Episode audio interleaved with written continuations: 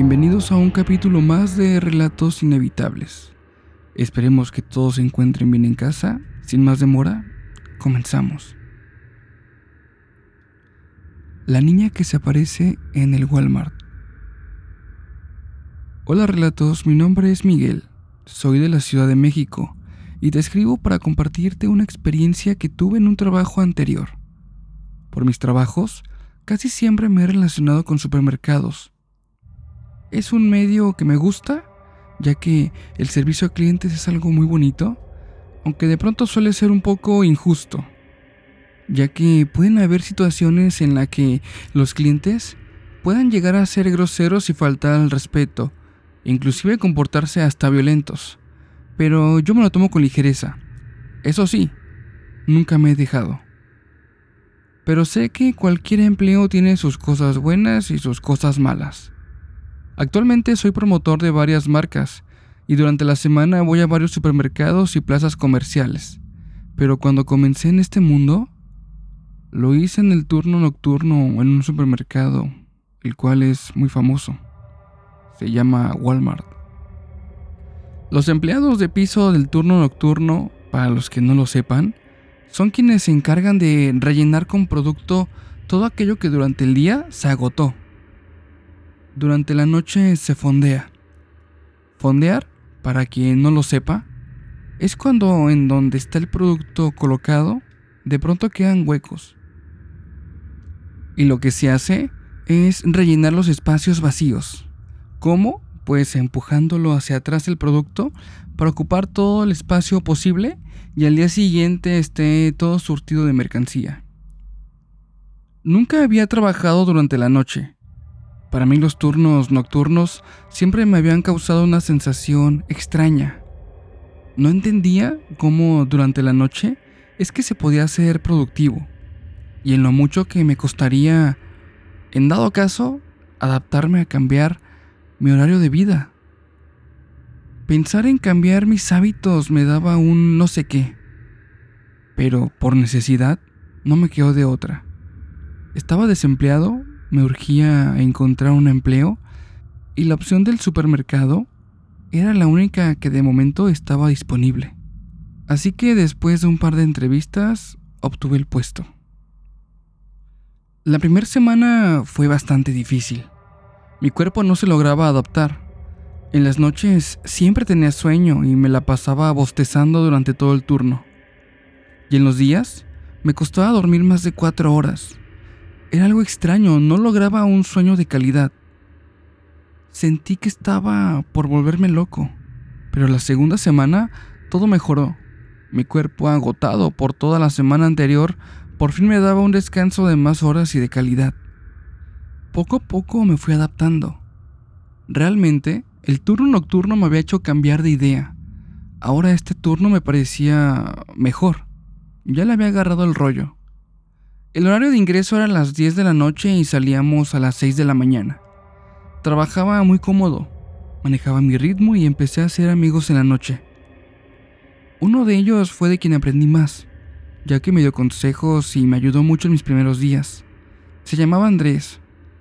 Él hacía su trabajo de manera rápida y motivada ya que se colocaba sus audífonos y empezaba su trabajo. Él me dijo, Mira, este trabajo está bien fácil. Solamente tienes que revisar los pasillos, surtir lo que falta y rellenar. Remover y actualizar las etiquetas de los precios que hayan cambiado y es todo. Si terminas antes, incluso puedes meterte en bodega y tomarte una siesta. Es más, da la ubicación de un punto ciego en el que las cámaras no alcanzan a grabarnos. Después del primer mes, pude hallarle bien el ritmo y avanzaba de manera más ágil en mi trabajo. Terminaba entre 3 y 4 de la mañana y tenía de 2 a 3 horas para hacer una siesta ya habiendo terminado con mi trabajo. No teníamos autorización para salir, ya que la tienda al quedar cerrada nadie podía entrar ni salir, o de lo contrario se activaría la alarma. En el comedor trabajaba una señora que quizás tenía alrededor de 50 o 55 años de edad. Siempre fue muy amable y ella nos daba de comer. Nos daba comida de la que había sobrado, la cual estaba realmente deliciosa. Ella tenía un par de trabajadoras bajo su orden, esto para limpiar todo lo sucio del día y preparar la comida del día siguiente. Esto era un poco de mi círculo en mi día a día. Andrés y la señora eran con quienes más interactuaba. Luego de este largo contexto, iniciaré con mi relato. Lo que me sucedió vino precedido de unas ocasiones en que sentí una clase de presencia o escuché ruidos que me alertaban y me generaban sensaciones de miedo. Corría ya el segundo mes. Sería un viernes por la noche en que llegaba al trabajo. Estaba en una temporada lluviosa, ya que tengo presente que llegando al Walmart me pareció algo terrorífico ver el supermercado envuelto en esa torrencial lluvia. Lucía como de una película de miedo. Ingresé y me dirigí a la zona donde estaban los casilleros. Dejé mis cosas y ahí vi a Andrés. Nos saludamos y hablamos un par de cosas. En lo que guardábamos nuestras cosas para empezar a trabajar. Saliendo de ahí nos dirigimos a la bodega. De camino, al pasar por los pasillos con la vista periférica, me pareció ver una persona en el pasillo. No me hubiera resultado extraño, ya que no estamos poca gente en la noche. Estamos los trabajadores del Walmart, personas que mandan diferentes marcas para armar espacios promocionales de sus productos, personal de limpieza, entre otros. Pero esto que vi es como si fuera alguien pequeño, alguien parecido a una niña. Una niña, ¿qué demonios hacía en la tienda? Me detuve y regresé un par de pasos hacia atrás. Asomé la cabeza, pero ya no había nadie. Me empecé a sentir extraño. De hecho, le comenté a Andrés lo que había visto. Él solo se rió y me dijo que no lo molestara, que no estaba para bromas tontas y, bueno, parece que hasta se molestó. Ya no le dije nada, pero me quedé con esa sensación extraña. No me lo había imaginado. Realmente lo había visto, pero... ¿Una niña? ¿Qué hacía una niña en el turno de la noche? Debía ser hija de algún o alguna trabajadora de esa noche. Pero eso sería muy improbable. O sea, te puedes llevar a tu hijo al trabajo por alguna razón, pero el turno de la noche. Busqué autoconvencerme de que eso era, para no estar buscando respuestas. El resto de la noche fue normal. No sería sino hasta días después, que habiendo terminado mis labores, serían cerca de las 5 de la mañana. Esa jornada había sido muy pesada, mucha mercancía que reponer y muchos cambios de precios. Retirar, limpiar y colocar etiquetas nuevas siempre es muy trabajoso. Estaba entrando en bodega para dejar el patín que usamos para mover los pallets y las etiquetas sobrantes. Cuando me di vuelta para salir, escuché una risita como de una niña. Me detuve. Giré mi cabeza hacia el origen del sonido. Y ahí estaba. Vi esa figura infantil en una esquina. Estaba al borde de las sombras. Un escalofrío me robó la voz. Quería arrojar la pregunta al aire de que quien fuera que estuviera ahí saliera a la luz para poder verla o verlo. Pero no pude. Lo único que pude hacer fue salir de ahí a paso veloz porque por más que quería correr tampoco podía hacerlo. Salí y me fui al comedor. Ahí la señora me preguntó si estaba bien, que me sentara porque estaba muy pálido. Me pasó un pedazo de pan para el susto y una Coca-Cola. Me preguntó qué me pasaba, que si me había pasado algo. Vi algo en la bodega. Algo o alguien. Era alguien bajito, como una niña. Era como una personita pequeña. Así que ya la viste. Yo no entendía a qué se refería.